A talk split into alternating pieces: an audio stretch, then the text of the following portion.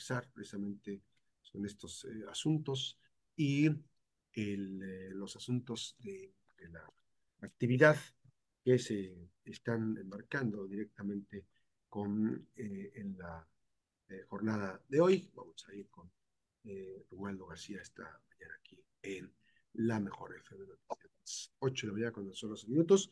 Y bueno, vamos a iniciar eh, parte de los temas importantes. Romualdo García, ¿cómo estás? Muy buenos días. Gracias por esta, por esta oportunidad de conversar esta mañana eh, con información, eh, pues este estricto derecho, el impedimento del consejero jurídico para ser magistrado del Supremo Tribunal de Justicia, como bien lo señalaba la semana pasada, que ya se estaba perfilando. ¿Cómo estás? Buen día. ¿Qué tal, Max? Muy buen día. Tengan tú y todo el auditorio que nos hace el favor de escucharnos por medio de la radio y también de sintonizarnos en las redes sociales. Efectivamente, con este tema le estamos dando continuidad a lo que comentábamos la, la semana anterior y varias veces, yo creo que de aquí a septiembre de este año, estaremos volviendo sobre este tema porque va a dar mucho de qué hablar a lo largo del año.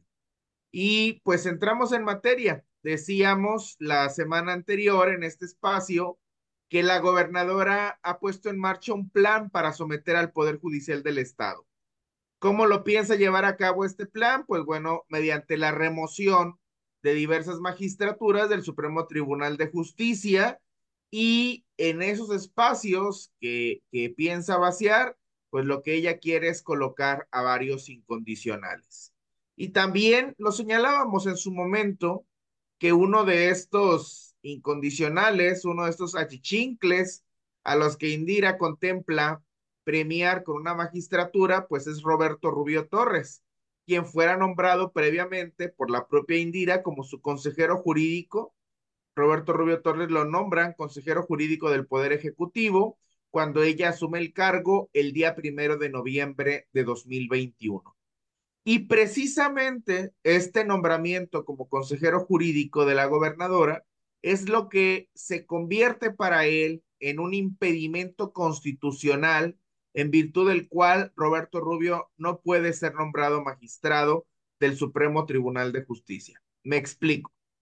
Todo esto tiene su origen en lo que establece el artículo 116 de la Constitución Federal. En este artículo se regulan los lineamientos mínimos a los que tienen que sujetarse los poderes públicos de los estados de la República. Y en la, el tercer párrafo de la fracción tercera de este artículo es muy claro al precisar en esta fracción, que es la que se refiere a los poderes judiciales locales, dice lo siguiente, los magistrados integrantes de los poderes judiciales locales deberán reunir los requisitos señalados por las fracciones primera a quinta del artículo 95 de esta Constitución. Ese artículo 95 es el que se refiere a los ministros de la Suprema Corte. Y luego agrega, no podrán ser magistrados las personas que hayan ocupado el cargo de secretario o su equivalente, procurador de justicia o diputado local en sus respectivos estados durante el año previo al día de la designación. Tenemos una disposición muy clara. Si quiere ser magistrado del Poder Judicial del Estado, es un requisito indispensable que no hayas ocupado el cargo de secretario o su equivalente durante el año previo al día que te designe.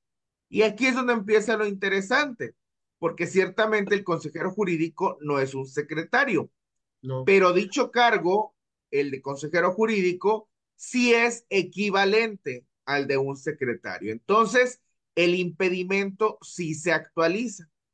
Sin embargo, la norma constitucional no expresa una prohibición tajante.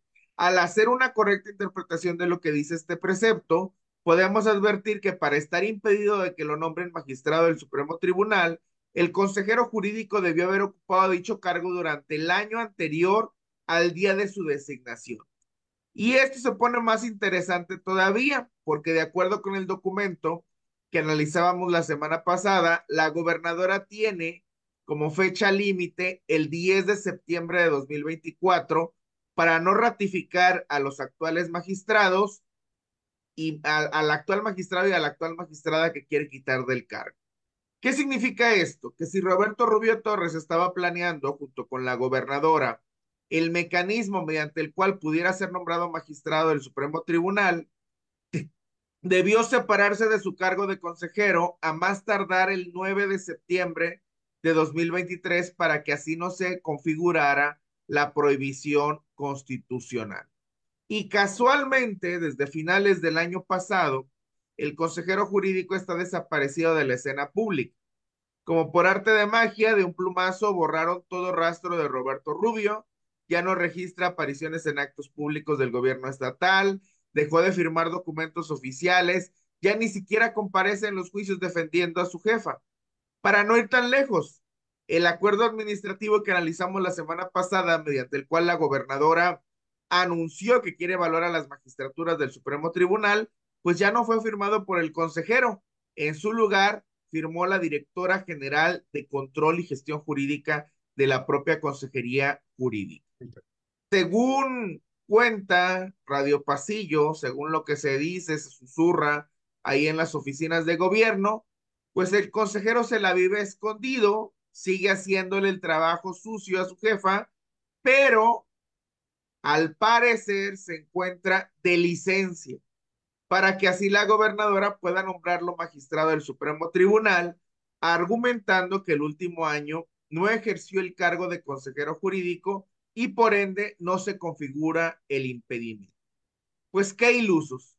¿Por qué? Pues porque legalmente no hay manera de que Roberto Rubio pueda ser nombrado magistrado. Y vamos a explicar la razón. Decíamos hace un momento que Indira tiene como fecha límite para nombrar nuevos magistrados en caso de que quiera hacerlo el 10 de septiembre de 2024. De no hacerlo así, pues los que están ahorita en el cargo serían ratificados y quedarían ya como inamovibles, o si hace el movimiento de solamente quitarlos, pero no nombrar a quien los va a sustituir, pues entonces les va a dar chance de que se amparen y le paralicen todo el procedimiento. Por tanto, para cumplir el requisito de no haber desempeñado un cargo equivalente al de un secretario del gabinete durante el año previo al día que lo designan, el consejero jurídico debió haber solicitado licencia a más tardar el 9 de septiembre de 2023.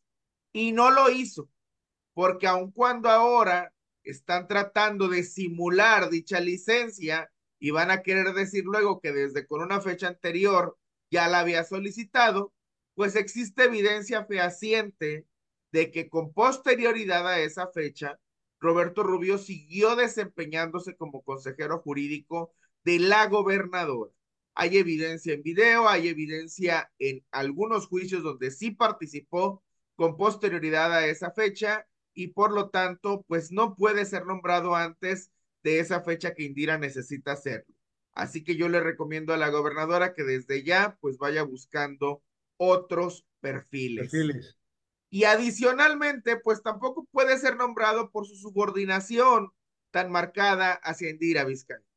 Roberto Rubio es un perfil que no garantiza dos atributos que son inexcusables en cualquier juzgador, la autonomía y la independencia. Siempre se ha caracterizado por estar al servicio del gobernante en turno. Esto pues ya ocurrió, ya, ya hay también una documentación muy, muy abundante de cuando en 2014 llegó al Tribunal Electoral del Estado y lo hizo solamente para cuidar los intereses del entonces gobernador Mario Anguiano. Ahora pretende borrar ese pasado, quiere aparentar que siempre ha sido de la más noble cuna morenista, pero no es cierto. Y eso también le inhabilita para el cargo, dado que pues tiene un sesgo partidista muy marcado. Incluso fue el representante de Morena durante el proceso electoral anterior ante el Consejo General del Instituto Electoral del Estado. Y alguien con eso, con ese perfil, alguien con esos antecedentes, no puede ocupar la máxima magistratura estatal. Y por último, y no por ello menos importante, Sindira lo hace magistrado del Supremo Tribunal de Justicia, su consejero jurídico. Con ello, lo único que nos va a revelar, una vez más, en grado superlativo, es que la gobernadora es una hipócrita, que su compromiso con la defensa de los derechos de las mujeres es nulo, particularmente con el derecho de toda mujer a vivir en un mundo libre de violencia. Porque debemos tener presente que hasta este momento el mayor logro de Roberto Rubio consiste en haber ultrajado con lujo de violencia a la magistrada Rocío López Llerena Zamora en diciembre de 2013 por haber sido disidente a las órdenes del entonces presidente del Supremo Tribunal de Justicia. Y aquí, que quede claro, no es solamente mi dicho, hay una evidencia en video de esta agresión que estoy mencionando. Esa evidencia incluso está disponible en YouTube y la puede consultar cualquier persona. ¿De qué se va a disfrazar Indira si consuma esta maniobra? ¿Cómo va a justificar que otro violentador de mujeres forme parte de la larga lista de funcionarios que cobija bajo su manto de corrupción? Y hasta parece requisito para trabajar en su gobierno. Es cuanto más. ¡Uh! ¡Qué barbaridad, Romualdo! Déjame una pausa 8 con 22 porque me dejaste, pero me dejaste en silencio. Ahorita vamos a la pausa, nos quedamos en redes sociales, platicamos con el maestro Romualdo García, estricto derecho, del por qué el consejero jurídico que está escondidito o guardadito no deberá o no debería ser el próximo magistrado que vaya a nombrar a la gobernadora Indira Vizcaíno Silva. Regresamos después de la pausa. Oye, Romualdo, esta parte me, me llama mucho la atención. Esto que afirmas tú de los actos, o sea, yo te iba a preguntar, bueno, y si se separó del cargo, este, uno pensaría así en la parte, mm, lo más sencillo es que dices, a lo mejor se separó del cargo, pero te preguntaría, ¿se separó del cargo? Tú me dices que, que hay evidencia de que no, pero otra cosa también, lo que más me preocupa no es eso, que se haya separado el cargo o no. A mí me preocupa que no hayan nombrado un consejero jurídico. Este, si es que fuese el caso, desde el 9 de septiembre, no exista el nombramiento de un funcionario público de tan eh, alta envergadura que este, esté sustituido por alguien, ¿no? Creo que es una excelente pregunta para que se le formule a la gobernadora en sus llamados diálogos que a veces son monólogos nada más con, con la prensa en algunas ocasiones, para que responda quién está desempeñándose actualmente como titular de la Consejería Jurídica. Porque desde hace ya bastantes días, bastantes semanas, meses incluso, el consejero Roberto Rubio Torres no está firmando y desde ahorita se lo decimos, no le va a servir absolutamente de nada porque no, no está separado, no se separó en su momento desde la fecha en que debió hacerlo. Es una dependencia clave, fundamental para el funcionamiento del gobierno y no puede estar acéfala. Es evidente que la gobernadora, si es que está por la labor de consumar esta estrategia, pues cuando menos lo más decente que debería de hacer es nombrar a un titular, a una titular o titular hombre o mujer, para que esté al frente de esta dependencia del gobierno estatal. Oye, Romaldo, en este caso específico, ese es uno, ¿no? Visiblemente es el que ya se tenía este, indicado. Pero tú hablas tú de antecedentes inmediatos anteriores, por ejemplo, el caso que decías del propio Rubio, este, con temas relacionados con Mario Anguiano. El caso de Rubio, este, que de ser magistrado del Tribunal Electoral del Estado de Colima, pasó a ser defensor ¿cómo se llama? Representante de Morena en, en las elecciones anteriores, ¿no? Sí, ahí es donde nosotros podríamos cuestionar qué tanta imparcialidad, qué tanta independencia, qué tanta autonomía de criterio puede tener un, un, funcionario que se ha nombrado en un espacio de esta naturaleza cuando ha sido bastante evidente que sus intereses se acoplan sin mayor problema a los intereses del gobernante en turno. Donde el gobernante que esté en ese momento lo ponga, en ese espacio hará una defensa férrea de lo que a ese gobernante le interesa, pero no es precisamente para lo que se busca en una magistratura del Supremo Tribunal de Justicia.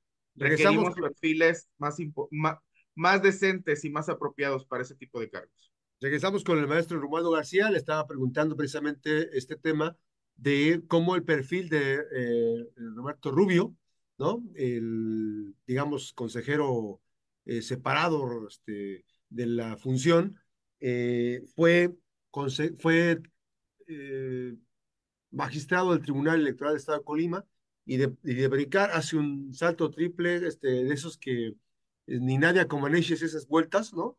Este, esas, no escaramuzas, esas, esas vueltas de, de, de ballet que brincó y brincó y brincó y cayó hasta como eh, representante de Morena ante los órganos electorales. Y ahora, después brincó, brincó, brincó, brincó y cayó como consejero jurídico, ¿no? No sé si él, si él haya fungido como, como defensor de casos legales de la gobernadora. ¿Tienes algún antecedente que él tenga ese manejo? Sí, Max, de hecho lo decíamos hace un momento, del año 2014 al 2017 fue nombrado o estuvo desempeñándose como magistrado del Tribunal Electoral del Estado. Cuando concluye en 2017, después busca refugio en las filas de, de lo que entonces era, era Morena. Y en 2018 es cuando hace esta eh, transición ya de forma plena al, al actual partido en el poder y en el proceso electoral, durante todo el proceso electoral del año 2021, quien estuvo representando legalmente a la entonces candidata de Morena al gobierno del estado fue precisamente Roberto Rubio Torres. Entonces, es más que claro, es evidente que no puede ser nombrado como magistrado alguien con ese sesgo partidista tan marcado como es el caso de este servidor público. Ahora, de este servidor público en la sombra, digamos, actualmente. En la sombra, en la sombrita, este, agazapado. Agazapado. Está esperando que, que, que, no lo, que no lo descubran qué anda haciendo. Este, ¿dónde está Roberto? Bueno, eh, el otro sí, Rubaldo. Max, eh, vámonos rápido porque tenemos tres otros sí, muy ah, breves pero sí hay bastante material ahora para, para esta ocasión.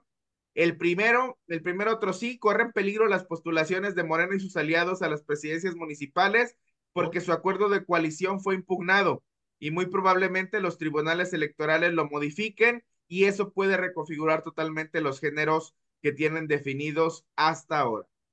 El otro sí, número dos, ya se deshojó la margarita, quedaron tirados en el suelo sus maltrechos pétalos quiso reventar a los partidos que la postularon y ella fue la que salió la más perjudicada. Y si nuevamente es candidata, agárrense porque se avecina un desastre mayor, porque su suplente no piensa estar solamente de adorno en dicho cargo. ¿Quién es la suplente? Su suplente es, es, Patricia de la, eh, no recuerdo, sí es. Patricia de la Madrid. Patricia de, Mario de la Madrid. Así es. Bueno, pues sí. Y el otro sí, perdón, te interrumpí. Nuestro último, otro sí, el número tres, fíjate Max lo que tenemos aquí. Indira Vizcaíno, la gobernadora, que sin pudor alguno se subió a un escenario a cantar un arco corrido, que se mostraba orgullosa de que la nombraran como la versión femenina de uno de los grandes capos del narcotráfico en México, ahora nos dice que es irresponsable que la vinculen con el crimen organizado. Alguien regálele tantita congruencia para que no nos salga con esas cosas, por favor.